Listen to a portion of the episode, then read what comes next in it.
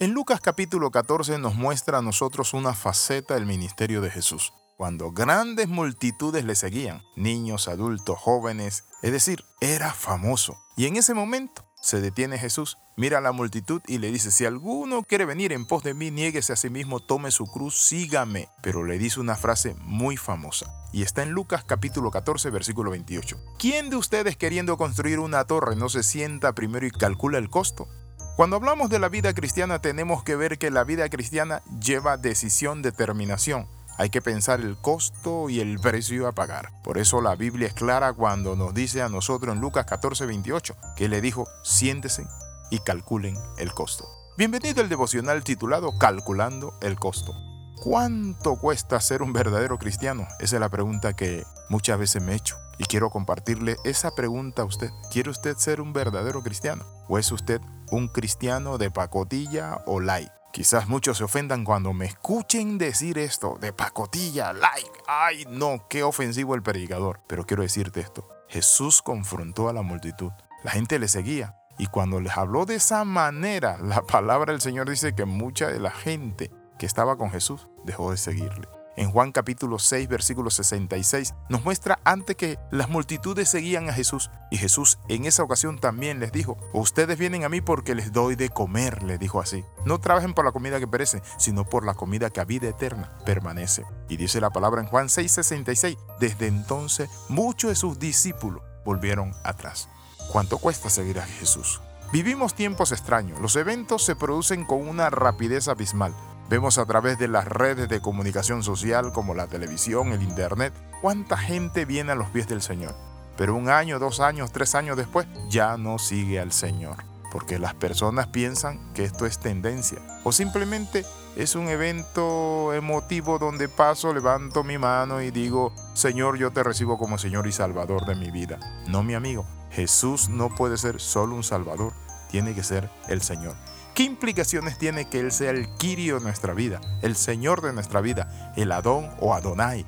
Eso implica que cada uno de nosotros nos comprometemos en seguirle, servirle, obedecerle y ser discípulos de Cristo. Por eso la palabra dice que grandes multitudes le seguían, mas Él les dice, calculen el costo de ser creyente si son consistentes y cristianos santos. Es decir, de seguro estos tiempos en los cuales debemos sentarnos y debemos contabilizar el costo y considerar el estado de nuestras almas y la decisión tomarla firme de estar con Cristo hasta que Él venga. ¿Por qué? Porque la Biblia dice que el que persevera hasta el fin, ese será salvo. No es el que levanta la mano, no es el que se bautiza. Si deseamos ser de verdad amantes de Jesús y santo, es una buena señal poder entregar por completo nuestro ser. El Señor no quiere medias tintas.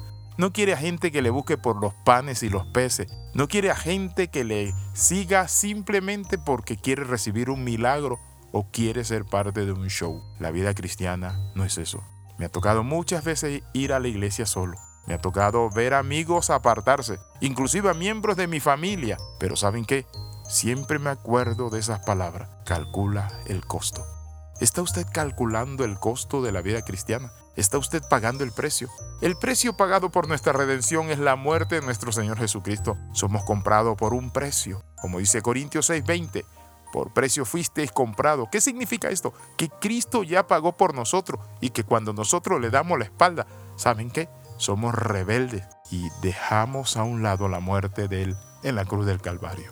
Por eso la Biblia dice, Muchos son llamados, más pocos los escogidos. Entrad por la puerta angosta porque ancho es el camino que lleva a la perdición. Pero pareciera que hoy en día queremos cambiar eso, que debemos entrar por la puerta ancha pensando que la vida cristiana es fácil, que es una vida light, que es una vida sin compromiso, pero no es así. Es una vida realmente entregada al Señor. Por eso Dietrich Bonhoeffer, un teólogo alemán que fue asesinado por la SS de Hitler, porque este hombre predicaba la palabra y confrontó a Hitler en sus días. Dietrich Bonhoeffer escribe un tratado, un libro que usted lo puede conseguir. Se llama La Gracia Barata. Por cierto, le invito para que usted lo lea, le reto. Porque muchas veces nosotros pensamos que la salvación es cuestioncito de nominal. No, mi amigo. La salvación es una entrega completa a Cristo. En Mateo 13 dice que el que fue sembrado en buena tierra, este es el que da fruto al 30, al 70 y al 100 por uno, permanece, se sostiene, pero no es como aquel que por los negocios, las pruebas o simplemente porque no lo entendió se apartó del Señor. Calcule el costo. ¿Está usted calculando el costo de servir a Cristo? Le invito en esta hora. Señor Jesús, en este momento necesito tomar una decisión y determinación. Calculo el costo de la vida cristiana, oh Dios Padre, y tomo de todo corazón la decisión de seguirte y servirte todos los días de mi vida. Señor, dame fuerza si es necesario de entregar mi vida por ti, Señor Padre, para hacerlo. Servirte, oh Dios, con todo mi corazón. Amén y amén. Escriba al más 502 42 45 60 89. Le saluda el capellán internacional Alexis Ramos. Nos vemos en la próxima y recuerde las 13. Comenta, comparte y crece con nosotros.